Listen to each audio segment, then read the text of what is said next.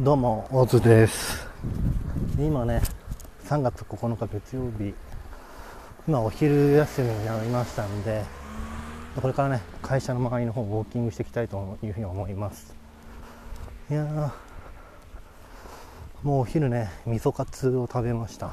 結構ね、ボリュームがあった。今日はもうほんとすごいいい天気。ほんと春日和って感じですね。はあ今日さっきね毎週月曜日は会社であのグループ内でねミーティングをやってるんです。でまあ上司の人がね毎日3分ぐらいまあいろんな話をしてくれるんですけど今日はねあの失敗はない全ては発見だっていうねエジソンの言葉を、えーテーマにしてお話をしてくれましたね。まあ要はあのいろんなことにエディソンを失敗はする発明を失敗する。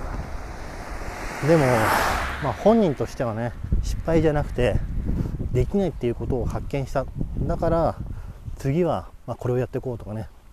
だからどんどん失敗する100個ねトライすることがあれば一個一個ねできないことが分かればどんどん99から98っていうふうにね試さなきゃいけない対象が減っていくチャンスの確率が上がるっていう話でね。C なんですよね。はい。はあ。なかなかためになった。ああ川が今流れてます。横でね。いやほんと綺麗な川だな。あ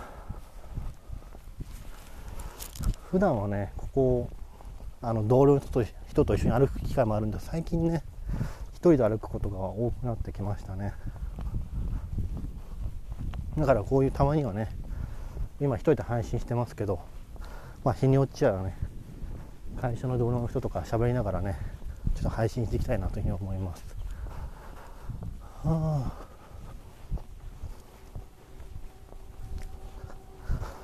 もっとウォーキングするって結構ねいろんなメリットがあって一番の自分が考えているメリットとしては、まあ、自分のね思考を整理するのにねすごく役立つなっていうふうに思います。特にあのキングコングの西野さんもあの毎朝ね神社にお参りするらすお参りしに行くらしいんですよ。でそれは何でかっていうと別にね神頼みのみしてるわけじゃなくてそのウォーキング神社までの童貞がねもう考える時間になってるんですって。頭の中を整理する。そういうのでね毎朝歩いてお参りしてるそうですね。で私にとってその時間っていうのはこのお昼の時間になっています。ああ。ね。鳥がね鳴いてるな。なかなかね都会とかねまあ、東京とか大阪だとかだったら会社の日休みウォーキングするって結構難しいんだろうな。ウォーキングしようとしてもね、まあ、みんな昼休みで一斉に外に食べに出たりとかするからもう人混みがすごくって歩いてても気持ちがねそんなに良くないのかもしれないですね。まあでもねもう栃木県だったらほとんど歩いてる人もいないしほんとね畑の中をね一人黙々と歩いてるって感じ。でおばあちゃんとかねおじいちゃんとかがん？歩いてたりとかするんででちょっと挨拶したりとかね。そんな感じですね。ほんとのどか。これがねやっぱ田舎に住むねメリットですね。うん。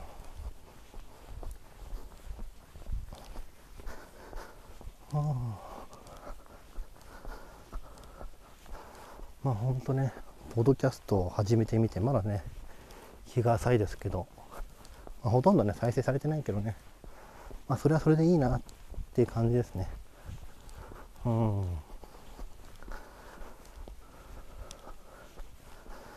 いやー今ね、ちょっと悩んでるのが、iTune にも配信したいんだけど、どうしたらいいんだろうね。うん、まだね、そんなレベルだし、あと、今ね、アンカーで、まあ、ポッドキャスト配信してるけど、アンカーのねプロフィール欄とかねもうちょっとね整理しないとな見やすくしないとなとかね。あと YouTube に音声コンテンツ上げるかどうかね。その辺ね迷ってますね。うん。YouTube に音声コンテンツ上げるのはいいんだけどね一応ね多分 MP3 音声ファイルだとねあれ上げられないんですよね。だから音声とあと画像とかね。もう動画じゃなくて画像でもう胸に動画っぽくして。でそれでね YouTube に上げるしかない。そうするとやっぱね、まあ、手間っちゃ手間なんですよね。まあそれはねこの土日にでもねやるやらないをちょっと考えようかなと思ってます。今はねひたすらこうやって散歩したりとか家で作業とかしたりとかしてねそれをね、まあ、思い思いのまま、まあ、ポッドキャストにしてね配信できたらいいなと思いますね。ボードキャストってまあこれ一番やってる理由としてはその自分自身のね、まあ、認知度を上げたい、まあ、欲はねファンになってもらいたい人を獲得するっていうのがやっぱあるんですけどいろんなね相乗効果あるなと思いますね。やっぱ YouTube でもそこ同じなんだけどっていうのも、まあ、万が一ね自分がなんか事故とかで死んでもさまあ、この記録は残るわけで自分がどういうふうな人間だったかとかね。この時この時点でどういうね思考を持ってたとかそういうのは残ってるっていうのはなかなかいいもんなんじゃないかなと思うんですよね。自分の両親だったりとか妻とか子供とかに私自身の考えを残せるっていうのはねなかなかいいもんなんじゃないかなって思います。うん。いや暑いな。今ね多分1キロぐらいかな。歩いてきたんですけど気温が高いせいかね。結構暑くなってきましたね。うん。面白いよね。なんかあのよくさ歩きながらインプットする人が多いんじゃないですか。音楽聴いたりとかラジオ聴いたりとか。僕は逆だからね。音楽聴き歩きながらアウトプットしてるからね。でもそれはそっか。もある意味裏を返せば人とおしゃべりしてるのもアウトプットっちゃアウトプットだからそんなに不思議な行為ではないんだけどね。はあほんと。ほんとすごい田舎だからねいい意味で。ほんとね牛の牛小屋とかねいっぱいあるんですよね。この辺は。今うまく録音取れてるかな？スマホで一回確認しよう。あ取れてますね。8分5秒。いやいやいや。大体これってあのー、20分からね25分ぐらい歩くんでまあそんぐらいのねコンテンツになるかなと思います。今日は風がねあんまないから風切り音もそんなに入ってないと思うんですけどなかなかいいですよね。今は逆にね鳥のさえずりが、まあ、音声に入ってくれてるんじゃないかな。今そういうね自然な音が入ってるのラジオとかっていいですよね。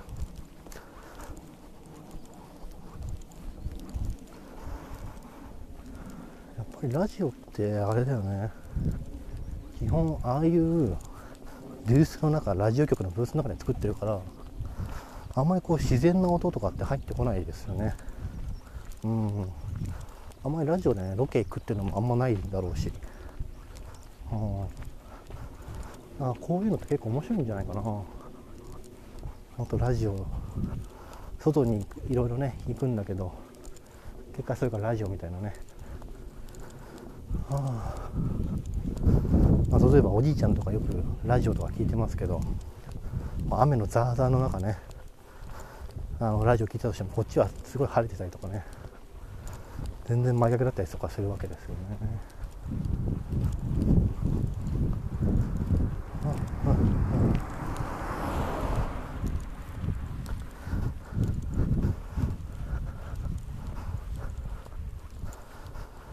いやー本当ウォーキングしてると本当ねさっき言った通り、ウォーキングのメリットとしては、まあ、思考が整理できるっていうのとあとやっぱ単純に運動にはなりますよね。運動になるからある程度ねストレスの発散にもね効果があると思います、まあ、本当に会社の昼休みとかね結構1時間ぐらいある人はねウォーキングしてみるといいと思うんですよね。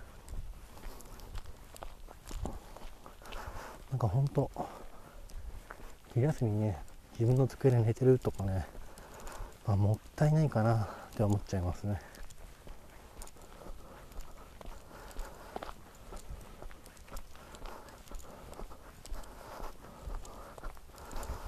ああ。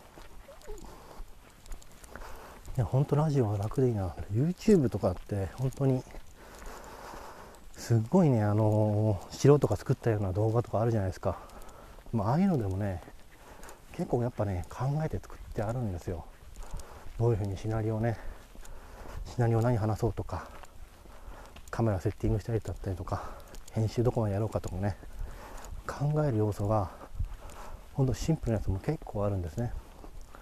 本当ラジオまあ、私がやってるならね何もコンセプトとかテーマとか決めずにやってるようなラジオは本当にただスマートフォンとピンマイクつけてであとね録音ボタンを押せばいいだけなんであと話せばいいだけなんで本当楽っすわ。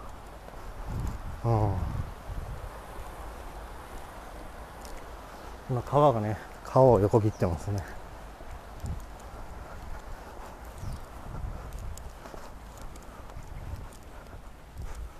あのこんなね取り留めのないことを言ってるだけのラジオだけどね、まあ、はっきり役に立たないですよ。あの役に立つっていろんな意味合いがあって例えばハサミってあるじゃないですか。ハサミってすごい役立つますよね。物を切ったりとかするのに役立つ。だから本当実用性のある役立つなんだけど僕が目指してる役立つはすごい実用性っていうよりも毎日ねなんか作業しながらながら作業しながらまあ、耳が寂しい時にただただ流してるだけ、まあ、そういったね要はよくジャズとかね、まあ、クラシック音楽とか流して作業する人がいると思うんですけどもああいうのの言語版ラジオ版みたいな形でねできたらいいな。まあできたらいいなと思ってますね。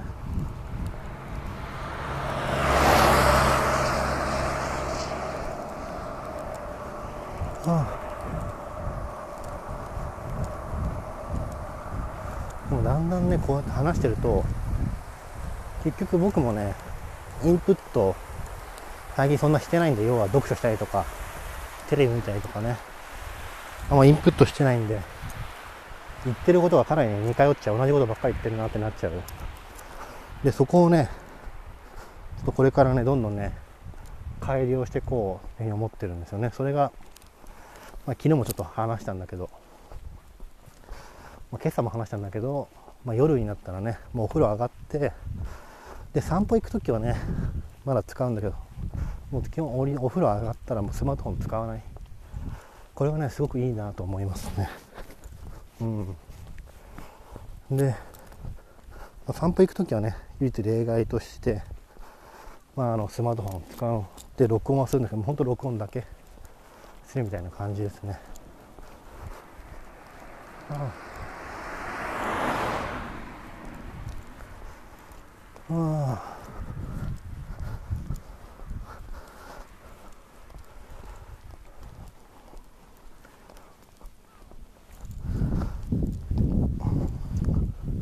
そうだね。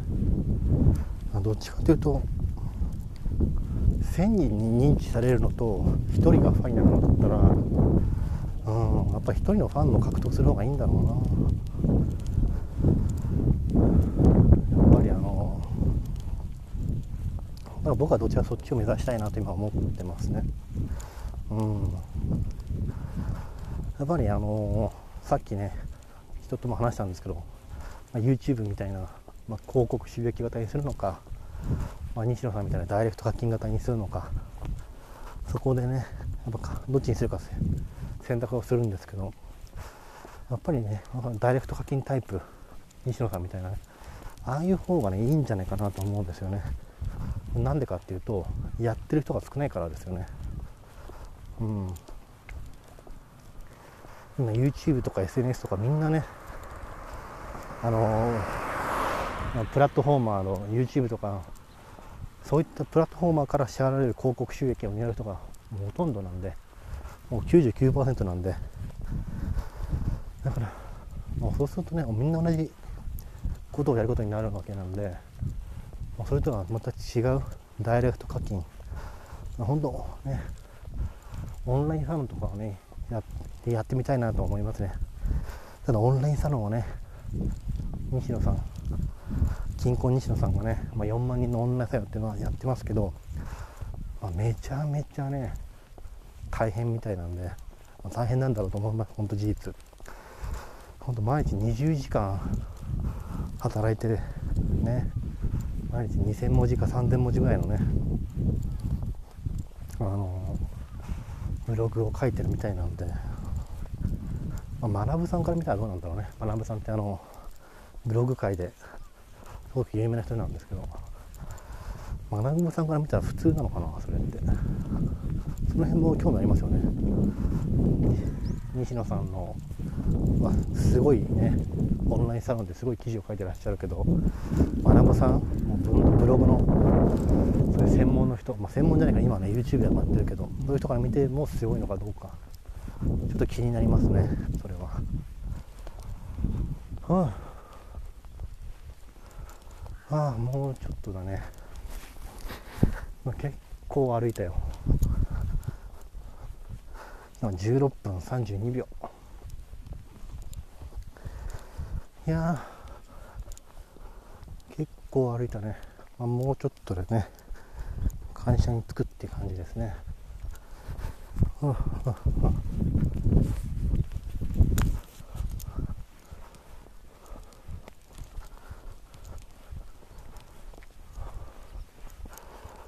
から春が来て夏になったらな。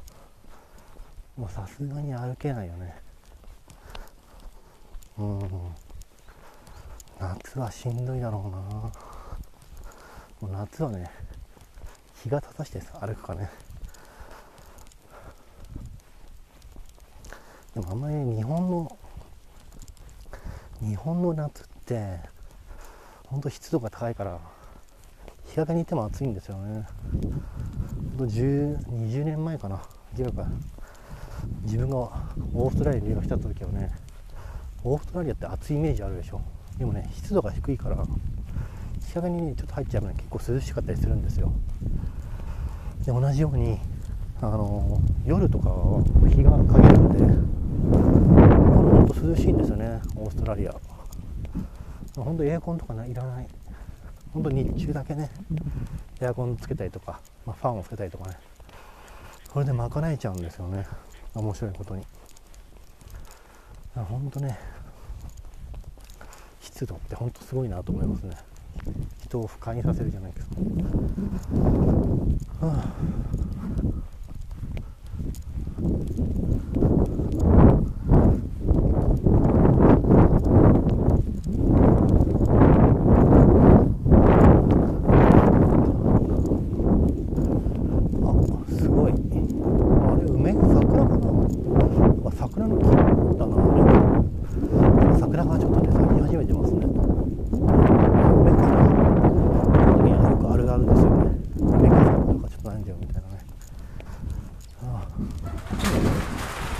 なんだろうな。